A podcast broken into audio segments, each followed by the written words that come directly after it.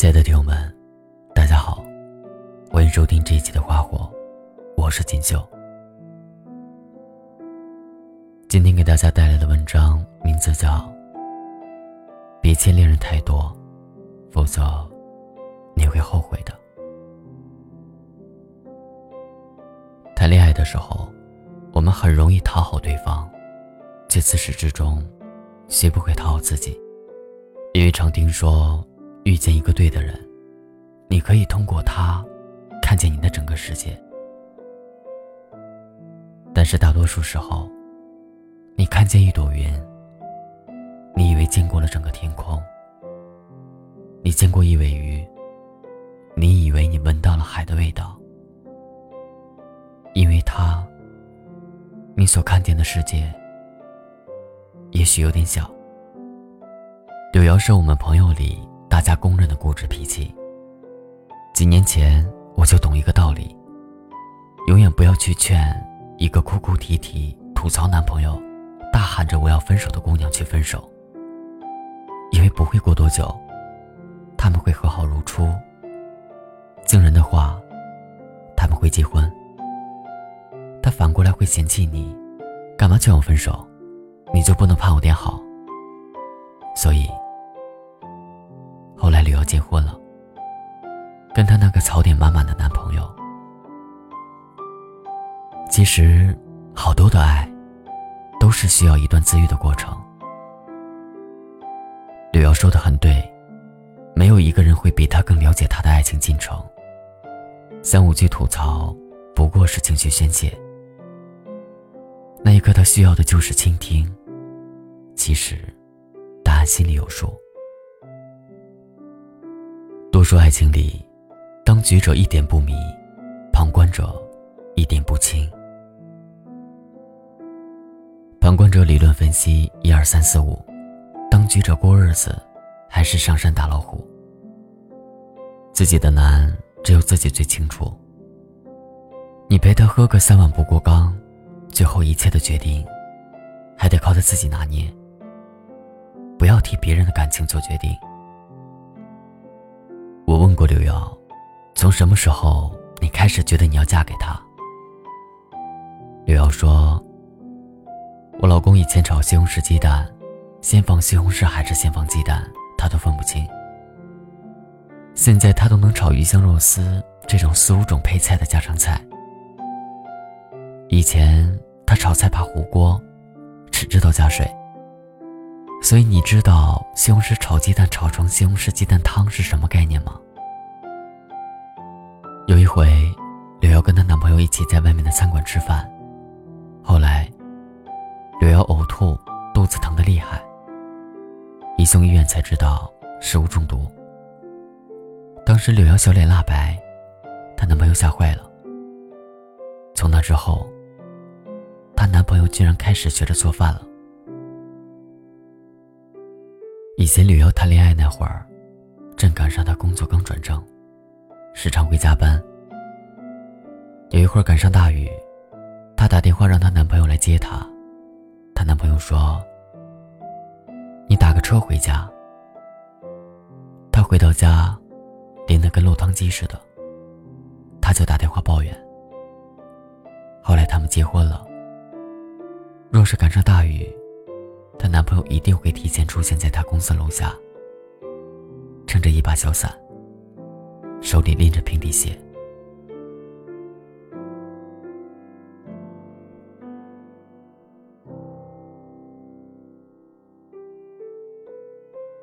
我们不可能遇到那么完美的一个人，因为彼此都缺失，在一起，而互相变得美好，那才是遇见一个对的人正确方式。一种变化，都是需要付出代价的。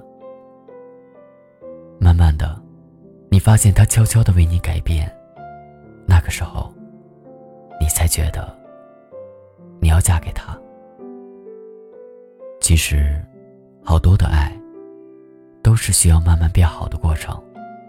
如果一个人对你说“我喜欢你，我愿意为你放弃梦想，而跟你在一起”，你别着急感动。你看。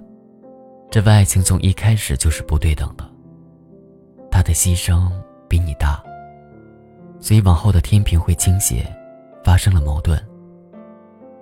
你会想，他为我付出那么多，我原谅他吧。可是，亏欠是不能弥补伤害的，尤其是恋爱的时候，不要欠对方太多。否则会影响了你对爱情的判断。柳瑶恋爱的时候，她妈妈生了一场大病，她男朋友说：“要不，我休一段假，帮你照顾吧。”其实，柳瑶很懂，她男朋友的工作岗位，一个萝卜一个坑，她如果暂时离开，回去肯定就泡汤了。柳瑶很感激她的男朋友在关键时候所说的一切。但是她拒绝了。她宁愿自己辛苦一点，也不愿接受她男朋友的鼎力帮助。其实，我很不理解。我说：“你看，你男朋友多爱你啊。”柳瑶说：“我不想因为这事儿而留下无穷的后患。但我对他的感激越大，这事儿，一辈子都是心上的坎。感动和感情。”是两码事，因为你不能保证你这一段恋爱会走多久，会走多远，能不能结婚。如果我接受了，他对我这么大的帮助，假设将来走到分手的那一天，我该怎么面对？如果走到婚姻里，将来我是不是应该付出更大的牺牲，来弥补这个欠缺，我才不会内疚？否则，我就是一个不知感恩的姑娘。我不想背着一个包袱，在我们两个人之间的爱里生活，那样很累。我说，感情不应该讲究亏欠，爱不分大小多少。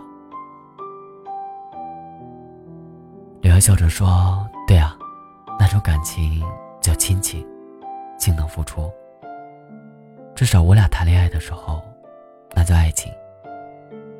爱情多数时候是讲究回报的，否则我为什么对你那么好？人只有对自己觉得可以得到回报的东西，才会付出。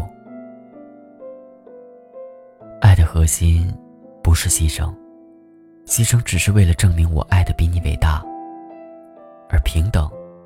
才是爱的尊重。如果爱是一种能量的话，应该是互相补充，而不是一个人耗尽能量，让另一个人底气十足。其实，好多的爱，都是需要爱的付出守恒的过程。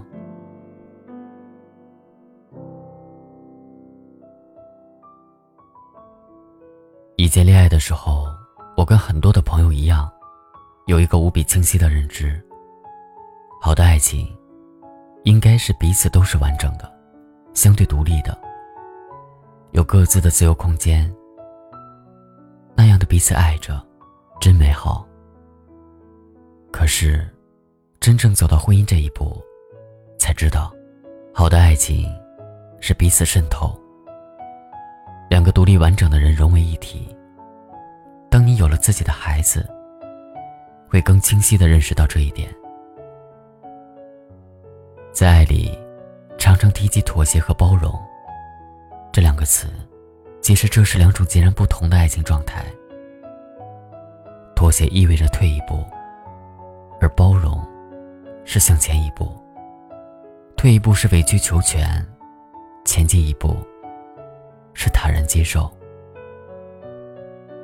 彼此学会包容，换位思考，你才知道，爱是一件多么伟大而有趣的事。我的爱人之前给我讲过一件事儿，他说，爸爸可以随时退场，而妈妈没有这个权利。以前不理解，现在终于懂了。许多时候，我们觉得一个姑娘。生孩子是最大的难，经历九死一生。其实，那仅仅只是一个开始。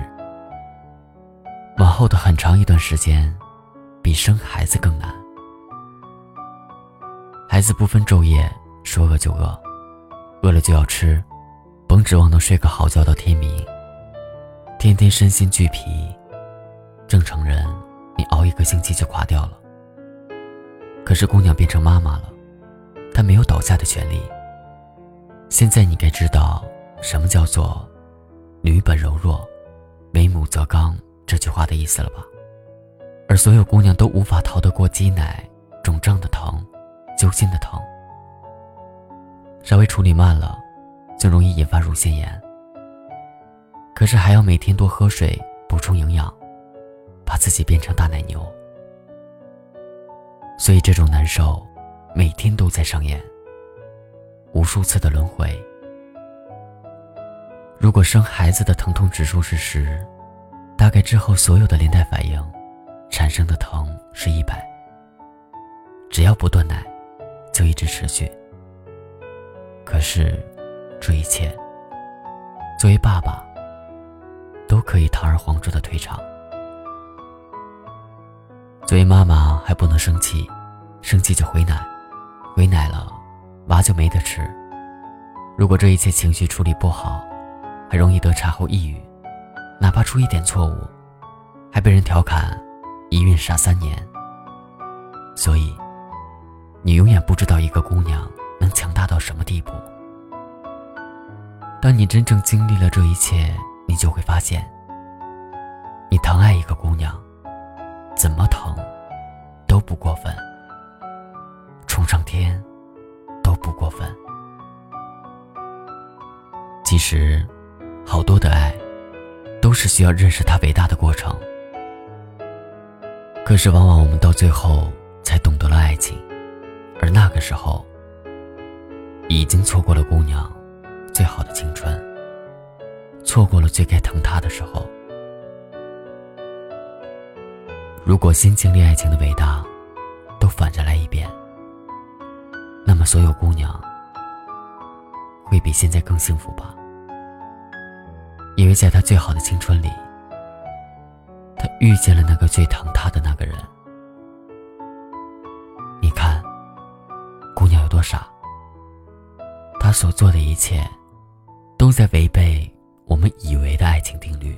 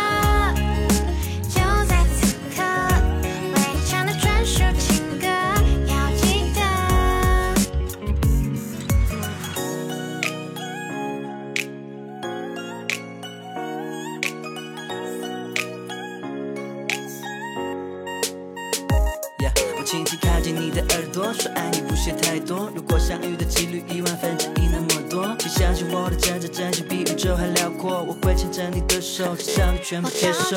你的耳朵。